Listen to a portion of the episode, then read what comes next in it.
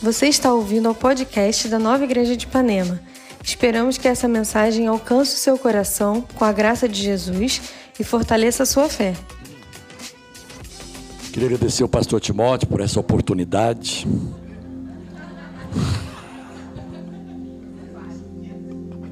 Pastor Timóteo me deu a oportunidade de pregar aqui essa manhã. É brincadeira, né? a gente faz isso lá. O pastor Fragalho, às vezes, ele é convidado para alguma reunião que ele não costuma ir. E ele agradece a oportunidade que estão dando para ele, né? O nosso presidente, então estou brincando aqui também. Gente, ah, deixa eu achar aqui. Ah, a gente tem tido esse movimento todo aqui é, no Brasil. E, na verdade, com a globalização, você fica sabendo em tempo real de muitas coisas acontecendo né? Ah, no mundo inteiro. E a minha esposa gosta de assistir um, um, uma TV chamada Euronews, que é em português, um português de Portugal. É até interessante, você fica ah, ouvindo aquele português de Portugal. E, então você fica sabendo de muita coisa. A guerra da Ucrânia com a Rússia e uh, o que o, o, furacão fez lá nos Estados Unidos, o estrago. E, cara, o que não falta é, são coisas que a gente ouve para, de alguma forma, nos desconectar e nos desfocar naquilo que é o plano, naquilo que é o propósito, naquilo que é o chamado de Deus. Eu queria falar hoje sobre o Brasil por herança o Brasil por herança. Ah, vocês vão entender no final, tá? E eu espero ser o mais conciso, preciso e objetivo possível. Queria abrir com você em Efésios 6, a partir do versículo 10. Obrigado por todos aqueles que estão nos visitando. Mais uma vez, Marco, obrigado pela sua presença, Silvério e Rosirene em especial. Cada um de vocês que estão nos visitando aqui. Essa é a sua casa. Deus nos deu um lugar privilegiado aqui na Lagoa. Não foi fácil, depois de muita resistência, depois de muita luta, depois de ordenar muitas vezes ao diabo que saltasse, finalmente ele soltou, em nome de Jesus. Quanto ao mais, versículo 10: sede fortalecidos no Senhor e na força do seu poder. O apóstolo Paulo começa dizendo o seguinte: sejam fortalecidos em quem Deus é, fortalecidos no Senhor mas também fortalecidos naquilo que ele faz, no seu poder. Então, Deus, ele sempre tem esses dois lados: o lado que ele é, da natureza, ah, do que ele é, quem é Deus, mas também aquilo que ele faz. A gente costuma dizer o seguinte: que a nossa adoração, por mais eh, sublime, por mais intensa, por mais verdadeira que seja, não muda em nada quem Deus é. Deus não muda porque eu estou agradecendo, reconhecendo, adorando, elogiando, louvando, isso não muda o caráter de Deus. Mas uma coisa eu sei: quando a gente louva, quando a gente adora, Deus muda o que ele faz. Então aqui fala sobre estarmos fortalecidos em quem Deus é, no caráter de Deus, no caráter imutável de Deus, e entendendo que ele tem um poder e que esse poder é liberado em determinados ambientes. Quando determinados ambientes são cultivados, Deus costuma liberar poder.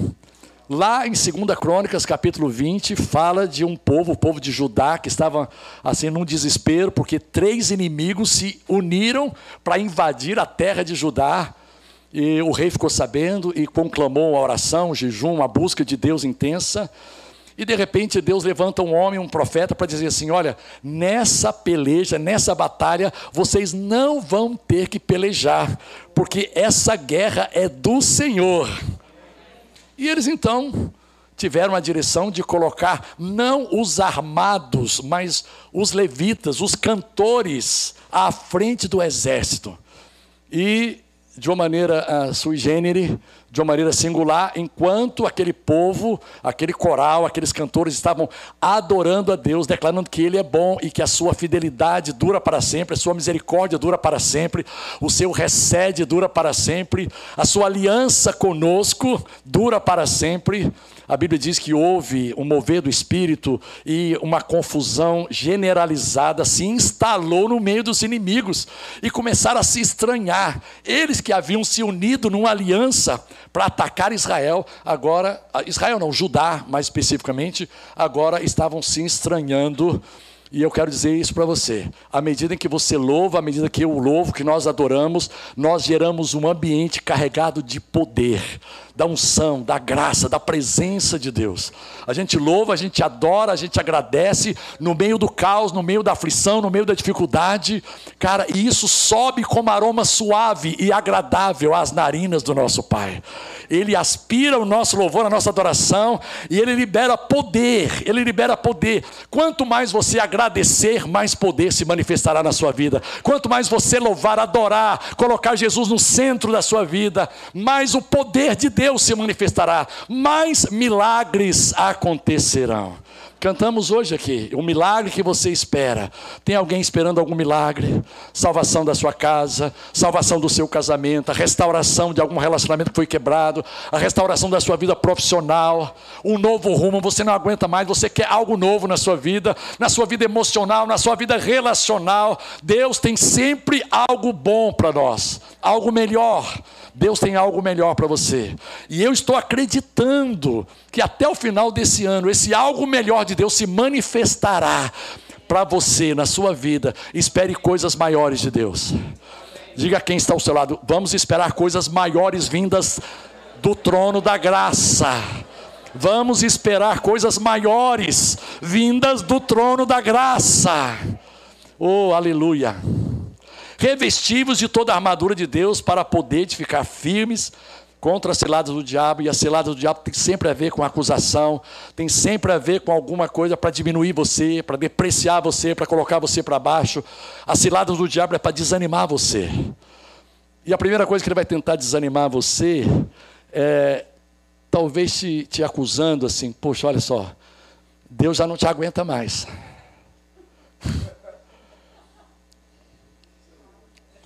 Cara, é, Deus já não está te aguentando mais. É mentira. É mentira. Se você colocar, poder colocar assim um número lógico, Deus vai te aguentar pelo menos 70 vezes 7. Poxa, mas pastor, 490 vezes, eu acho que eu já extrapolei esse número. Gente, isso é para dizer que, cara, quantas vezes for preciso você se levantar.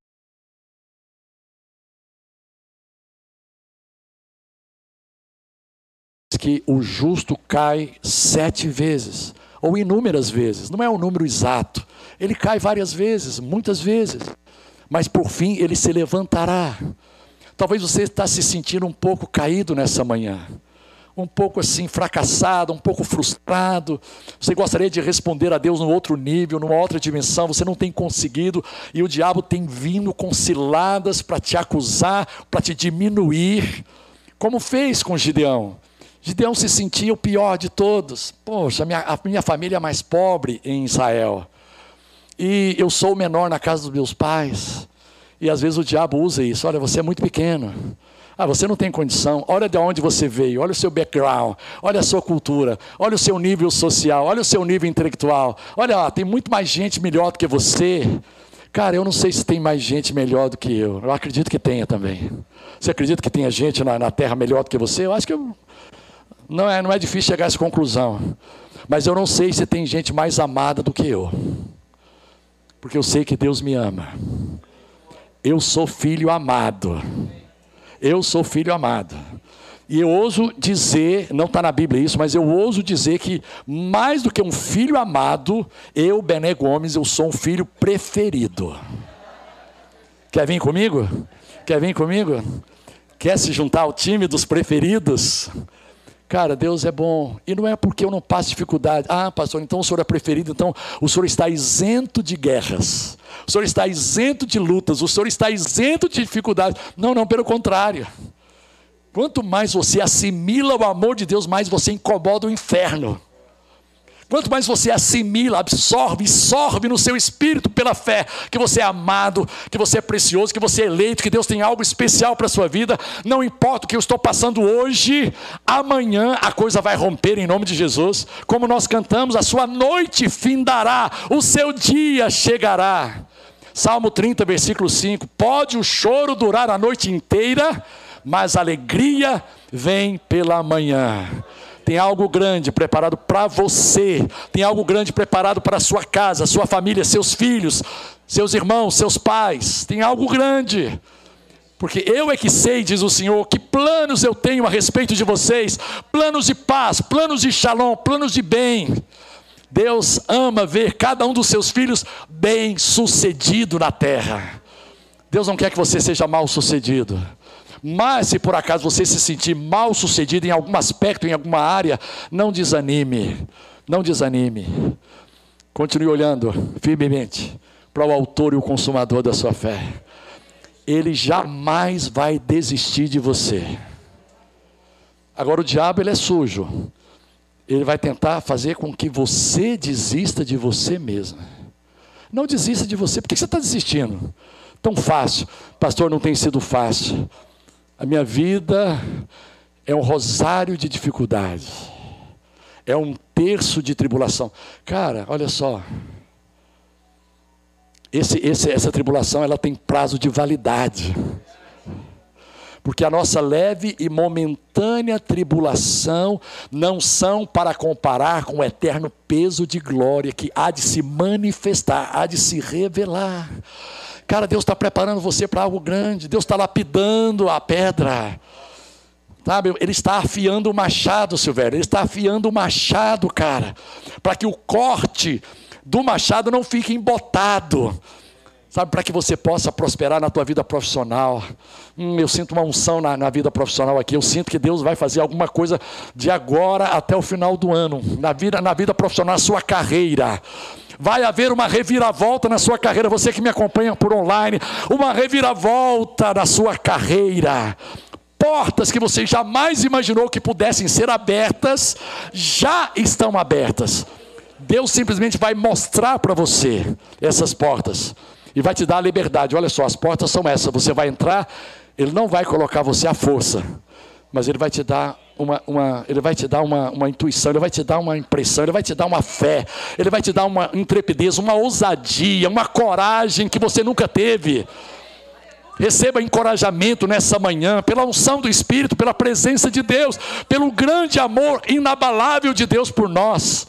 Receba um encorajamento, que é diferente talvez até da, da, da, própria cultura da sua casa, todo mundo muito tímido, todo mundo muito comedido. Cara, você é diferente. Eu estou declarando que você é diferente, porque o Espírito Santo está em você, e você está dando espaço para o Espírito Santo agir na sua vida, porque a nossa luta não é contra o sangue e a carne. Uh, isso aqui é muito bom, gente. Quando eu li isso aqui, eu li assim, porque a minha luta não é contra o Bolsonaro e nem contra o Lula. Glória a Deus os caras que eu vejo todos os dias, e sim contra principados, potestades, dominadores deste mundo tenebroso, contra as forças espirituais do mal nas regiões celestes. Meu irmão, os nossos inimigos não são aqueles que a gente vê com os olhos naturais, são aqueles que a gente não consegue ver. São os inimigos invisíveis que agem por trás daquilo que é visível. Sabe quando o vento soprou lá no mar da Galileia e produziu as ondas? As ondas elas não ficaram gigantes da hora da noite para o dia, ou de uma hora para outra. Ventos foram soprando. Agora, quem é que consegue ver o vento? Você já viu o vento? Você percebe, você sente, você consegue entender que tem uma ventania, mas você não vê o vento. O vento é invisível, são forças que agem no mundo visível, tentando desestabilizar a sua fé. Essa é a vitória que vence o mundo. 1 João 5,4. Esta é a vitória que vence o mundo, a nossa fé. Não abra mão da sua fé. Deus plantou fé no seu coração. Não abra mão da sua fé, não titubeie na sua fé, não vacile na sua fé. Permaneça firme na sua fé. Porque a nossa luta se dá na esfera espiritual. Sabe, durante algum, algum tempo você acha que a, a, sua luta é contra o seu cônjuge. Cara, eu, uma época eu declarei assim, cara, a minha mulher é o meu maior inimigo, não é possível. O sangue de Jesus tem poder. Quase repreendi demônio e tudo. E ela quase repreendeu a casta, né? Não é demônio, é casta. Sai casta. Cara, a gente tem isso de transferir a guerra de achar que é o filho, que é o pai, que é a mãe, que é o trabalhador, que é o empregado, o patrão, que é uma pessoa. Sabe, tem gente exorcizando o Bolsonaro, tem gente exorcizando o Lula, tem gente exorcizando. Meu Deus, a nossa luta não, não se dá nessa esfera. Nós queremos orar para que os ventos do Espírito soprem sobre a nação brasileira não os ventos do inferno. Nós estamos cansados de ver o reflexo dos ventos do inferno na nossa nação. Chega! Vamos ordenar esses ventos que calem-se em nome de Jesus, como Jesus disse lá no mar da Galileia: ventos calem-se, ondas aquietem-se, mar aquieta-te. E houve grande bonança. Meu irmão, eu profetizo bonança na sua vida, eu profetizo bonança no, na sua casa, no seu casamento, profetizo bonança sobre o Rio de Janeiro, profetizo bonança sobre o Brasil, em nome de Jesus. Eu profetizo bonança sobre as nações da terra, os continentes da terra o vento do Espírito, eis que eu derramarei o meu Espírito sobre toda a carne. Vossos filhos profetizarão, vossos velhos terão visões, terão sonhos, vossos jovens terão visões, até sobre os servos e as servas. Eu derramarei o meu espírito. Vamos entender um pouquinho esse principados e potestades que são inimigos, que são hierarquias demoníacas, são hierarquias do inferno. Olha só Colossenses 2:15. Quando Jesus morreu na cruz, cara, as coisas ficaram bem diferentes, completamente diferentes. Eu vou ler naquela tradução ali, e despojando os principados e as potestades, publicamente os expôs ao desprezo, triunfando sobre eles na cruz. Na antiga aliança, no, no Velho Testamento, você não vai ver tanta manifestação. Ah, de espíritos, de demônios. Os principados e potestades, eles agiram de uma forma que a gente poderia dizer, classificar como camuflada. Era uma coisa assim, sabe? Meio núbia, meio assim, uh, nebulosa, né? Dúbia. Cara, foi Deus? Mas caramba. Então, assim, tudo que acontecia de bom e de ruim na antiga aliança, antes de Jesus vir e morrer e ressuscitar, tudo que acontecia na velha aliança, de bom e de ruim era atribuído a Deus. Foi Deus que deu, foi Deus que tomou. Recebemos de Deus o bem, recebemos de Deus o mal. Até que Jesus veio e colocou uma linha divisória clara. Gente, é lindo isso. Jesus disse o seguinte: olha, deixa eu avisar para vocês, deixa eu advertir vocês. Que quem vem para matar, para roubar e para destruir não é Deus, é o ladrão é o diabo, Satanás é o inferno, são os principados e potestades, castas, legiões, hostes, dominadores e forças espirituais da maldade. Nessa coluna daqui, da morte, da destruição, do sofrimento, da escassez, da pobreza, da miséria, isso aqui não, não é produzido por Deus. E Jesus disse categoricamente: agora eu, eu vim, eu, diferentemente do ladrão, eu vim para que vocês tenham vida e a tenham em abundância.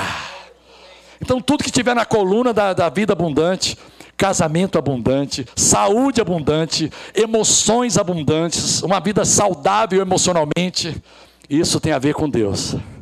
Tudo que é bom tem a ver com Deus. Tudo aquilo que faz parte ah, da vida abundante, tudo aquilo que faz parte da boa, agradável e perfeita. Gente, olha só. O apóstolo Paulo descobriu, ele disse assim: a vontade de Deus ela é boa, ela é agradável e ela é perfeita. Não tem como ela ser ruim. Como é que uma coisa que é boa, agradável e olha, o meu carro ele é muito bom, agradável e perfeita, mas ele é ruim. Não, não existe isso. Olha, eu estou com uma saúde maravilhosa, estou, minha saúde é boa, é agradável e é perfeita, mas eu estou doente. Não, não, não combina. A vontade de Deus não combina com miséria, a vontade de Deus não combina com doença, a vontade de Deus não combina com destruição, com desarmonia, com desajuste, com anomalia, com disfunção, com distúrbio, com opressão, com depressão, com estresse atenuado. Isso não combina com a vontade de Deus.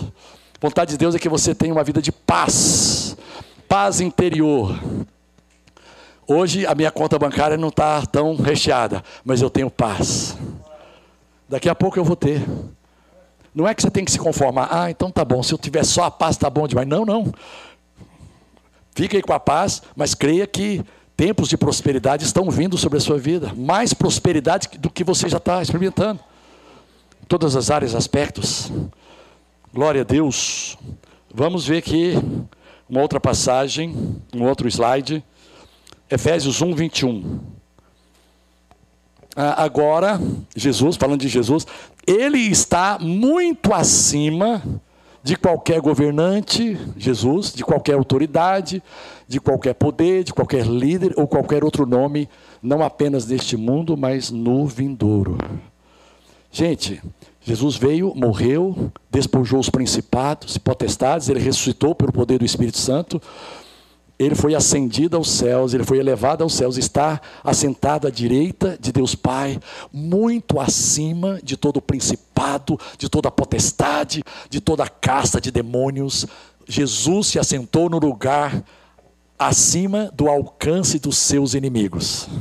Pastor, mas isso é Jesus, pastor.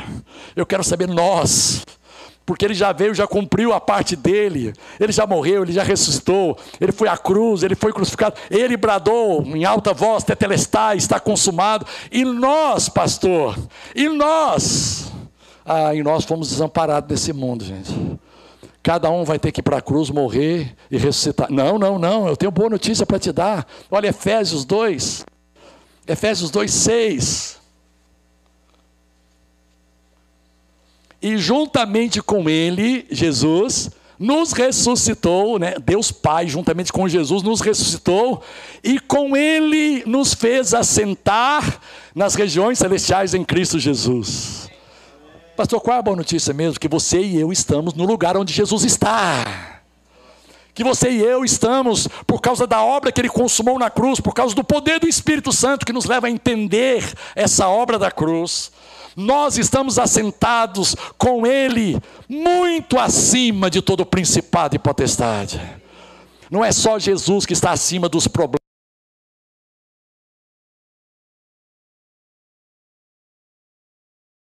não vai ter poder sobre nós.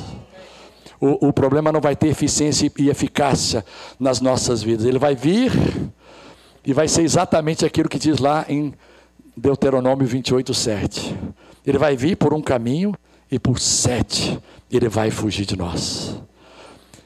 Quando o problema vem, ele testa a sua fé. O problema vem, o diabo mandou um problema, uma circunstância difícil, uma notícia ruim, uma contrariedade, ele mandou e o, e o inferno fica de longe para ver qual é a sua resposta, a sua reação, a sua atitude.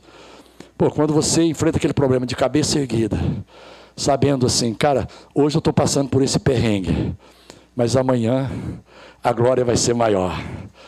Silvério, para mim, todas as vezes, Rosirene, todas as vezes em que a resistência do mundo espiritual, a pressão do mundo espiritual aumenta e cresce, eu fico alegre.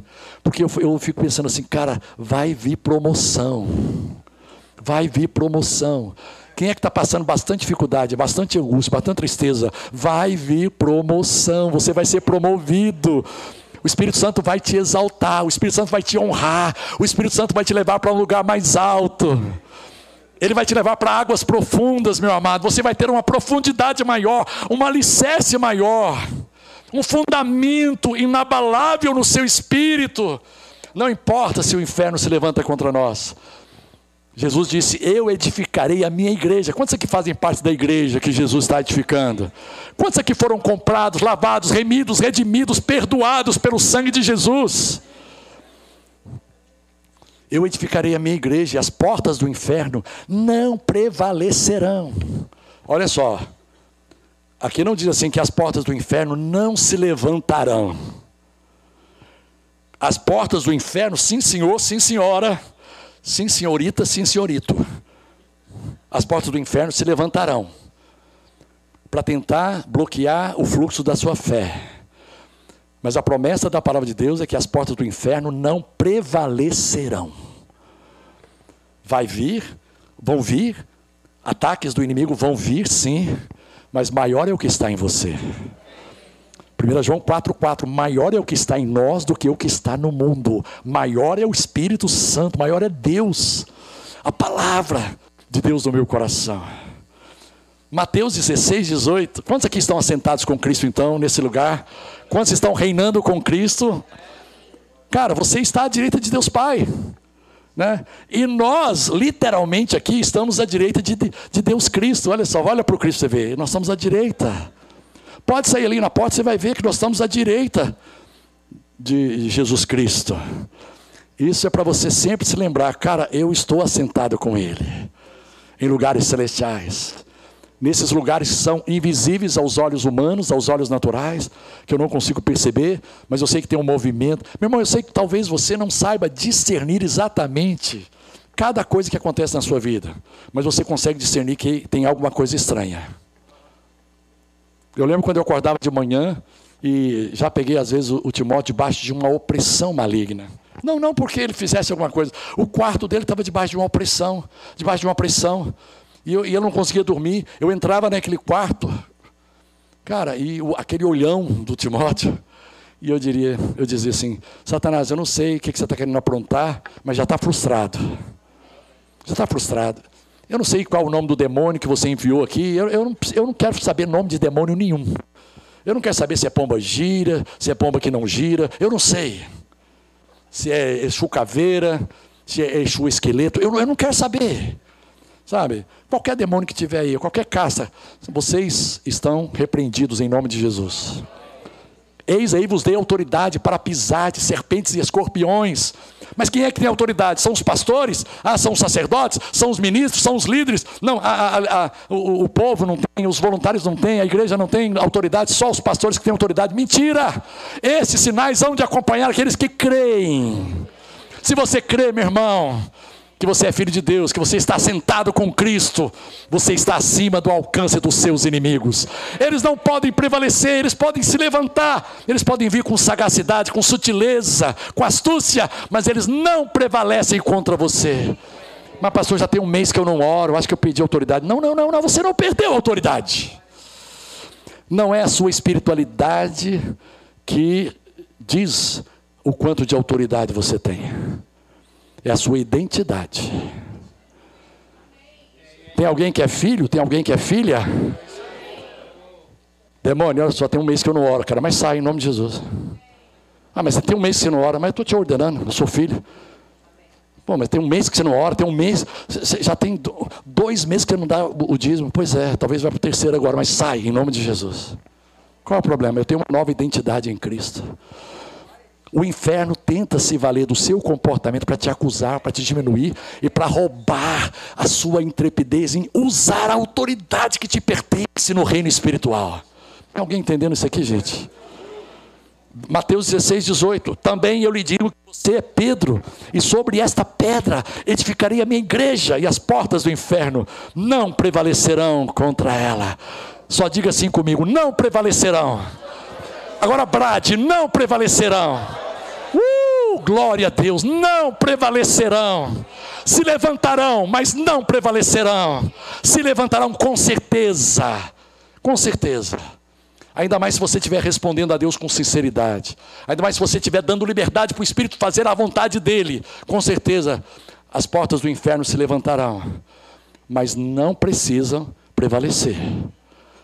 Agora, não é automático. Você tem que responder. Você tem que se posicionar. Porque senão se levantarão e prevalecerão. Mas há uma promessa.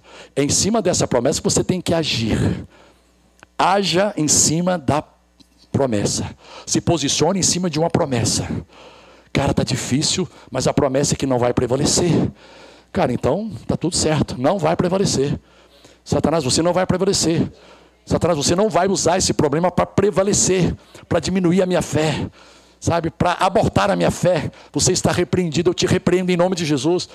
Eu sou uma nova criatura, eu sou mais do que vencedor. E vai declarando isso, vai fazendo confissões de fé. Permita que saia da tua boca confissões de fé. Eu sou mais do que vencedor. E eu sei que essa situação vai me promover. Eu sei que a situação vai me levar para um lugar mais alto. para um lugar melhor em Cristo Jesus, porque o preço já foi pago, está tudo consumado. Olha só que coisa interessante. Eu vou pular isso aqui.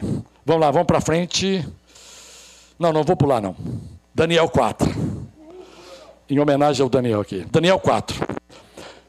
Cara, o, o rei Nabucodonosor entrou num, num processo de decaimento incrível, não dá para a gente explicar aqui, tá? O cara era o primeiro, o number one do mundo. E, de repente, o profeta diz para ele assim: o rei será expulso do convívio humano e viverá nos campos, com os animais selvagens. Comerá capim, como os bois, será molhado pelo orvalho do céu. Viverá desse modo por sete períodos, até entender que o Altíssimo domina sobre os reinos do mundo e os dá a quem ele quer. Nabucodonosor tem que entender o seguinte: que a sua autoridade ela não se deriva da sua capacidade, da sua inteligência, ela deriva de Deus. Você não aprendeu isso. Você está achando que a glória é sua. Você está achando que todos os méritos são seus. Quando sabe que tudo que a gente ganha são pelos méritos de Jesus, tudo que a gente recebe foi porque Jesus já conquistou para nós na cruz. Ah, não, o, o, o, valor da minha fé, o poder da minha fé. Cara, não tenha a fé como mérito próprio. Tenha a fé como uma ferramenta. E use essa ferramenta com humildade. Sabendo que se você tivesse fé, mas não tivesse nenhuma graça disponibilizada para você usar fé, não adiantaria nada. Fé em quê? A nossa fé, ela é aplicada, a nossa fé, ela é exercida na graça. Porque é a graça de Deus que já disponibilizou tudo que eu e você precisamos. Tudo que eu e você precisamos em todas as áreas e aspectos da nossa vida foi disponibilizado pela graça. Tudo que nós precisamos foi disponibilizado pela graça. Mas a gente não consegue acessar a graça a não ser pela fé. Vai lá com humildade assim, Senhor, eu não fiz nada, mas se o Senhor me deu, eu recebo em nome de Jesus não são meus méritos. E o versículo 26 né, continua dizendo: As raízes e o toco, porém, foram deixados na terra, e significa que o Senhor receberá seu reino de volta. Que legal, né, gente? Quando tiver aprendido que o céu domina. Você tem que aprender que é o céu que domina. Não, pastor, mas eu tenho muitos contatos políticos. É o céu que domina. Não, mas o meu pai é prefeito. Não, meu pai é deputado, meu pai é senador. O céu que domina. Não, mas o meu, o meu irmão, meu tio é um grande jogador de futebol, ele tem influência. É o céu que domina. Tem hora que nada disso vai servir. Você pode ter certeza. Eles não vão te atender. Se você não entender que é o céu, e se você não entender o que diz João 3,27, o homem não pode receber coisa alguma se do céu não lhe for dada.